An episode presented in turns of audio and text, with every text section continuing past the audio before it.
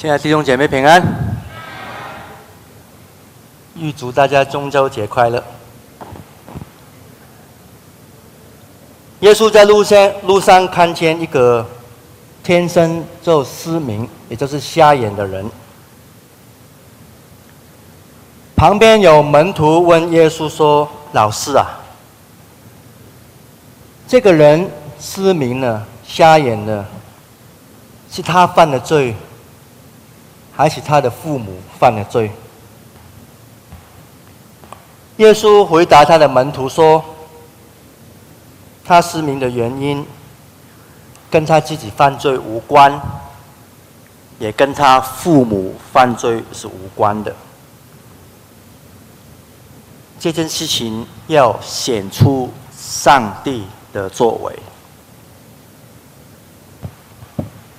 其实，在每一天，无论在读圣经、在祷告，我都不能够否认，我一点怀疑都没有。在美国，有人因着教会听到有一些特别的见证，后来发现是作假的。有人因为看见有伟大的基督教人物。他们的虚伪的行为，有人受不了，有人在病人快要断气的时候，用绝对的口气说：“感谢主，你的病得医治了。”结果隔天他就死亡了。这种种的事情会让人的信心产生动摇吗？我发现，祷告蒙垂听。根本可以有不同的解释的。慢慢的，慢慢的，我对滥用信心的言语感到非常的不安。美国的女诗人 Anne Sexton 她这样说：“她说她喜欢信心，只是她承认她的信心很小。”我个人非常喜欢的这句话。最少他知道自己是一个被造者的身份，看自己的心情。我读过有一些有关痛苦苦难的故事，有很多很多的人，他们为了生下来有缺陷、缺陷的孩子来祷告；有人为了脑部没有办法开到那个肿瘤来祷告；有人。为了找不出原因的疾病，迫切的来祷告。他们尝试用油去膏抹它，而且也照着圣经所吩咐的去做了。结果苦难没有得到解脱，信心也看不到果效。有人特别去访问一些基督徒的医生，问他们说：“你有没有亲眼去看过不可思议、不可思议的医学的神迹啊？”很多医生他自己坦诚的承认，很多的案例当中，只有一两件、两三件很特别的神迹一般的事情发生。因此，有人就讽刺说。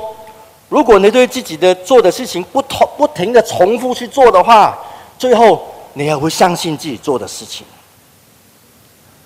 有一天，我坐在沙发前面，我真的怀疑我自己是不是这样。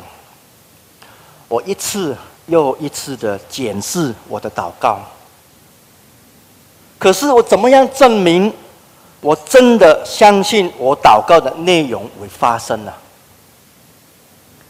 我怎么样知道我真的相信圣经里面所说的应许？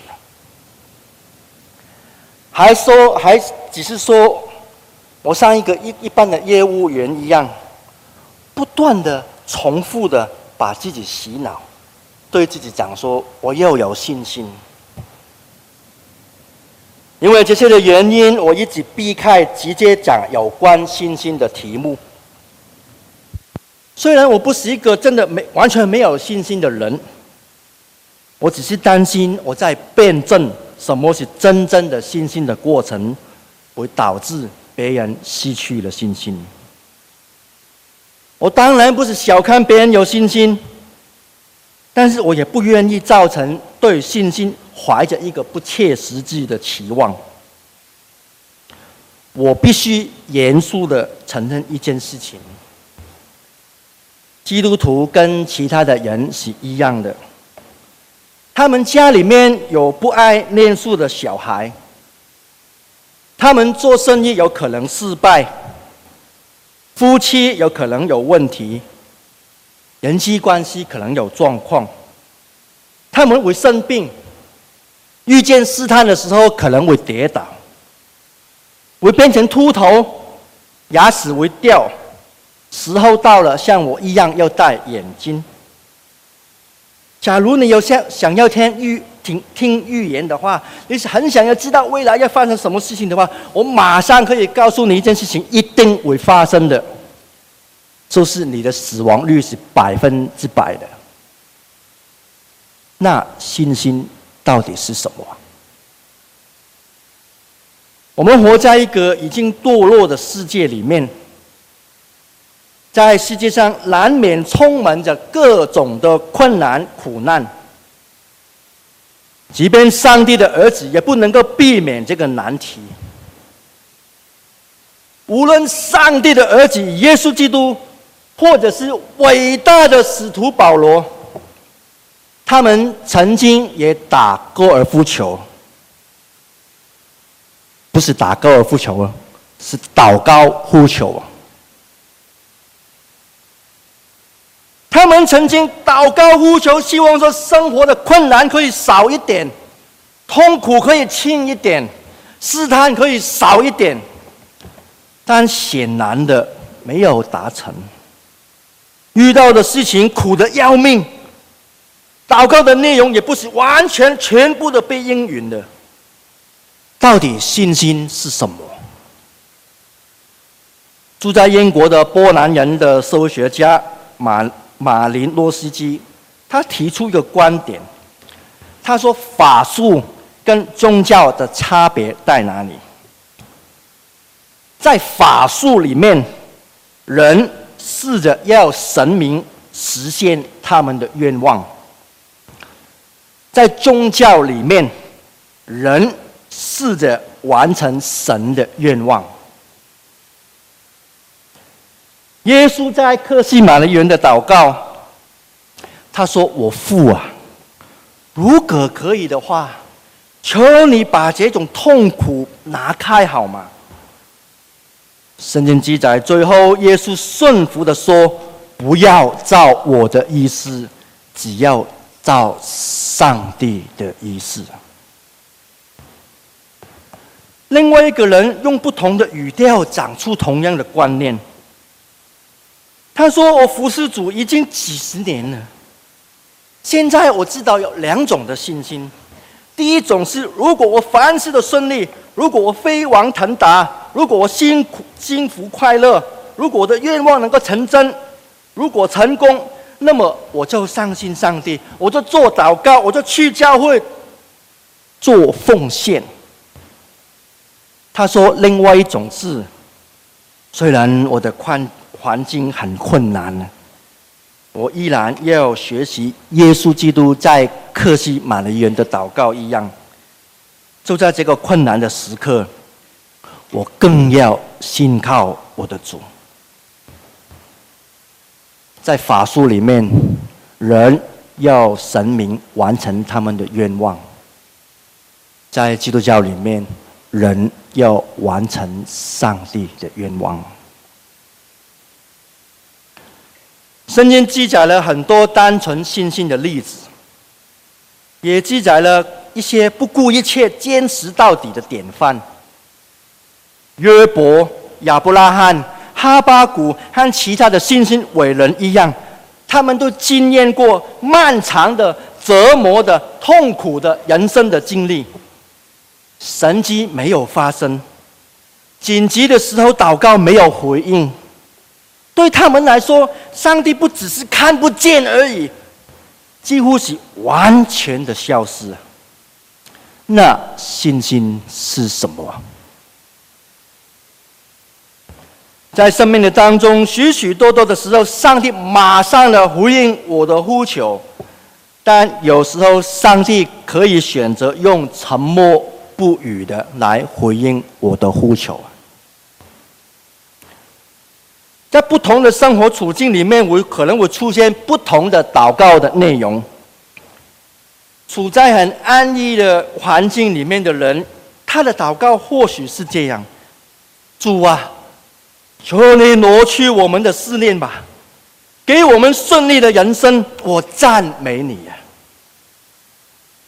处在很贫穷、很困难的基督徒来说。他们祷告的焦点大部分是：主啊，你赐给我力量，承担这些痛苦和困难。但非常吊诡的一件事情，人类从来不会为了要多一点的艰难临到自己来祷告的，但许多的时候。在艰难困苦的时刻，反而帮助我们有更大的信心，不是这样吗？如果你问那些很坚强的基督徒，你问他说：“你的力量是从什么的环境中产生的？”大部分都会告诉你说：“因着困难而产生的。”在一家人在医院里面等待急救的时候，在焦急的等待离家出走儿子的消息的时候，你又安慰你女儿要解除解除婚约了的时候，丈夫有了小三了，太太原来是 lesbian，等等等等的，当人与人、人与上帝的关系紧绷到快要断裂的边缘的时候，却没有断的时候。反而是更坚固、更有生命力的。看到这个原理在人的生命中活出来的时候，我就更了解人与上帝之间的奥秘。信心是什么？信心在于能不能信任对方。如果我站在信靠的磐石上面的时候，即便再糟糕的境况，也不会破坏我跟上帝之间的关系。亚伯拉罕带着以撒爬上莫利亚莫利亚山的时候，约伯在太阳的底下。去抓他的伤口的时候，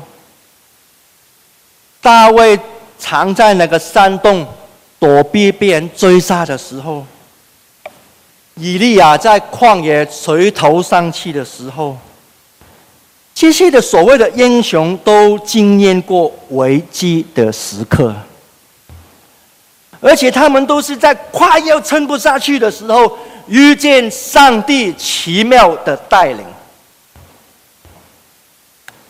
这些的英雄选择了信靠上帝的道路，所以他们被称作信心的巨人。当人陷在黑暗与混乱的时候，人是要满怀失落的离开，还是要凭着信心往前走？这是人类自己的选择。很可惜的是，不是所有的人都能够通过考验的。圣经记载了失败的故事，该人、参孙、所罗门、犹大等等的，他们在困难的时候选择了离开。人到底要选择离开上帝，还是凭着信心去克服面前的困难呢？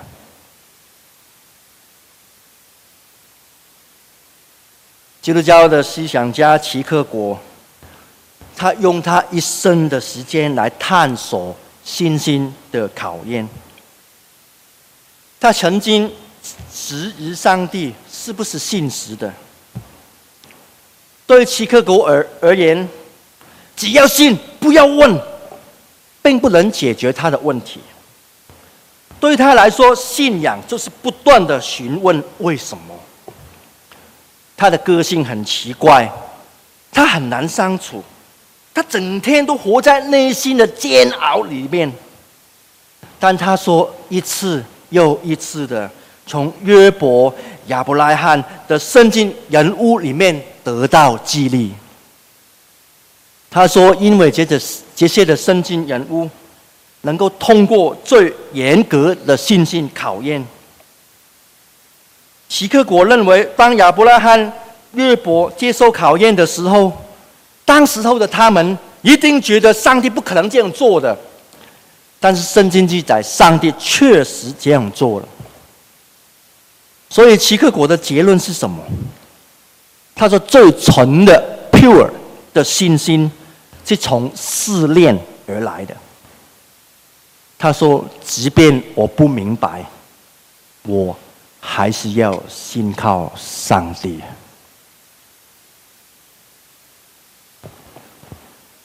有一位基督徒的作家，他说：“上帝安排的事情的风格啊，有时候几乎要我们感觉到三条线的。比如说，出去探访的时候，去医院探访的时候，路上车子坏掉了。”客户来找你签约的那一天，你喉咙发炎了。呃，朋友朋友在你需要的时候，你打电话给他，没有人接。你又去考试的当天早上，你的闹钟没有电了。你上班快要迟到了，你家里面唯一一支牙刷不小心掉在马桶里面。对在很困难、很困难的基督徒来说。这些事情很简单，没有什么。但是我很清楚的了解，一连串的不顺利的小事情，它是会影响我们对上帝的认识，对上帝的信实产生怀疑，甚至动摇了信仰的根基。其实，我对于。什么样都有怪罪给上帝的想法，很有疑问的。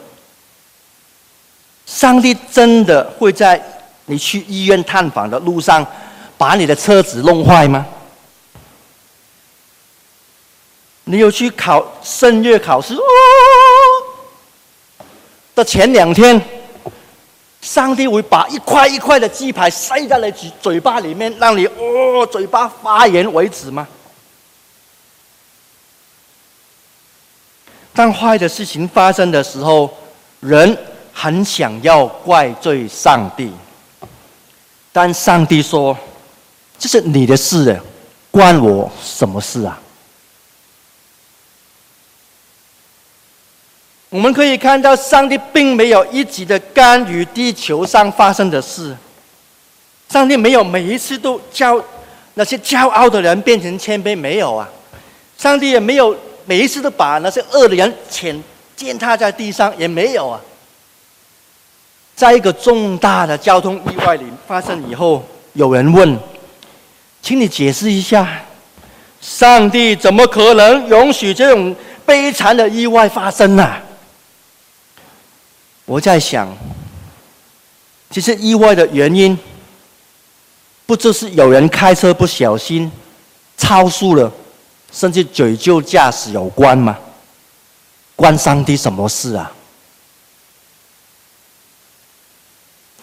曾经有一位拳击手哈，他去比赛的时候，一个右勾拳，一拳就打死那个韩国的对手了。打死以后，记者记者就访问他了，就访问他怎么样？他说。嗯，I don't know, man。有时我对上帝的做的事情感到很奇怪，想到好像是上帝打死那个对手一样哎。有一个年轻的女生，很很漂亮，她跟一个人讲说：一年前我跟一个男生去约会，结果怀孕了，怎么办？那个女生继续问上帝：“上帝，你为什么允许这种事情临到我？”请问关上帝什么事啊？在南加州有一个叫 Susan Smith 的人，他曾经把两个亲生的孩子推到湖里面，把他淹死，然后自己编造一个假的故事来说这个是强盗所做的。最后他被抓了。他被抓了以后，他这样讲：“他说，当他的孩子掉在水里面的时候，那一秒钟，他说他是人生最糟糕的。他回忆哪哪天发生的事情，他说他一面跑一面喊着说：‘天哪，天哪，你为什么让这种事情发生呢？’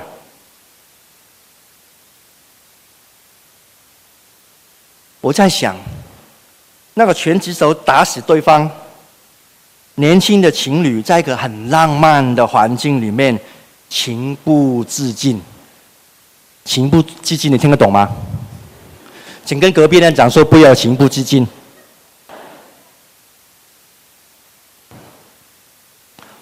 或者是那个母亲把自己亲生的儿子淹死的时候，到底这些时候上帝在扮演什么样的角色啊？上帝安排这种事情来试验我们的信心吗？怎么可能？亲爱的弟兄姐妹，这些的例子揭穿了人堕落的一面。在要命的关头当中，人想要逃避自己的责任，把罪怪在上帝的身上。人常常出于本能的想说，急着要找到底哦，这个事情到底这个苦难的原因到底是什么啊？有什么引起我男朋友抛弃我这个结果？上帝做的好事吗？人常常按着证据不足的来到上帝面前去审判上帝。圣经有很多很多受苦的例子，像约伯根本跟上帝的审审判毫无关系呀、啊。圣经对于人在问为什么的问题，并没有每一个都有条有理的有答案，甚至很多时候是避而不谈。当车子坏掉了，你的喉咙发炎了，你的牙刷掉在马桶里面，做礼拜以前在门口踩到狗的大便，其实考验不不论是多么的不要紧。都可能引起我们上帝跟上帝之间的关系。耶稣的两个门徒去问耶稣说：“老师啊，这个天生瞎眼的人是谁的罪造成的？是他自己犯的罪吗？还是他父母犯的罪啊？”约翰福音第九章的故事说明了人对苦难的疑问。这个故事是一个生病的人的问题开始的。是什么引起瞎眼的？门徒遇见那个失明瞎眼的人，就想要找出为什么这个人会瞎眼？到底谁犯的罪？谁造成的业果？是瞎子自己吗？还是他父母？圣经记载，耶稣直接回答说：“不是这个人犯的罪，也不是他父母犯的罪，只要在他身上显出上帝的作为。”耶稣重新的调整门徒的焦点，把为什么会瞎眼的问题变成瞎眼的为了什么样的目的？怀德尔有一本书提到探讨有一座桥塌下来的故事，五个人因着这个桥。倒下来了，就失去了生命了。假如有人去问耶稣类似的事件，为什么有一宗的很很大的意外里面有十八个人无缘无故的失去了生命呢，怎么办？耶稣没有回答，反而问对方说：“如果意外在你身上的时候，你已经准备好了吗？”从这个观点来看，甚至被拒，都可能使人归回上帝的力量。亲爱的弟兄姐妹，耶稣并没有回头去追究原因呢。耶稣展望在你身上救赎的成果，在追问为什么的问题，圣经不是每一次都有明确的答案，但是圣经所记载的却展上展现出对未来的盼望。即便看起来是咒诅的事情，也可以在耶稣基督里面成为祝福啊！有时候，上帝以很惊人的方式来做一个神迹，让他看人，让人看到他的荣耀。就像圣经记载这个瞎子一样，最后他的眼睛就好了。但有时候，他像那个轮椅上的轮椅上的画家一样，Johnny Erickson 一样，以及很多很多为向耶上帝祈求却没有得着医治的人一样，在表面上，他们的身上并没有神迹发生。但是这些人的苦难，都成为上帝能力的彰显。难怪 George Herbert 他讲过一句话，他说：“狂风暴雨是上帝艺术的杰作。”耶稣借着他所行的神迹，推翻了当时候。很盛行的观念，也就是说，苦难，无论是瞎眼的、瘸腿的、麻风的，临到那些罪有应得的人的身上。耶稣为这个世界发生很多事情痛心，很明显，他比你比我更关心这个世界。圣经记载，当耶稣去帮助人的时候，没有一次叫人接受苦难是上帝的旨意。他反而到处的医治病人和行动不便的人。罗马书说：“我们晓得万事都互相效力，叫爱上帝的人得益处。”原来的意思意思是说。在每一件事情上面，上帝要与那些爱他的人同工，得到益处。所以在人生中发生的事情，有好有坏的，很多是超出我们能够掌控的。但是我们可以知道，上帝乐意跟我们一起同工，借着我们成就一些他认为美的事情。我深深的相信，这样的经历，即便在你身心中那些为什么的问题没有解答得到，你的信心也因此得到回应。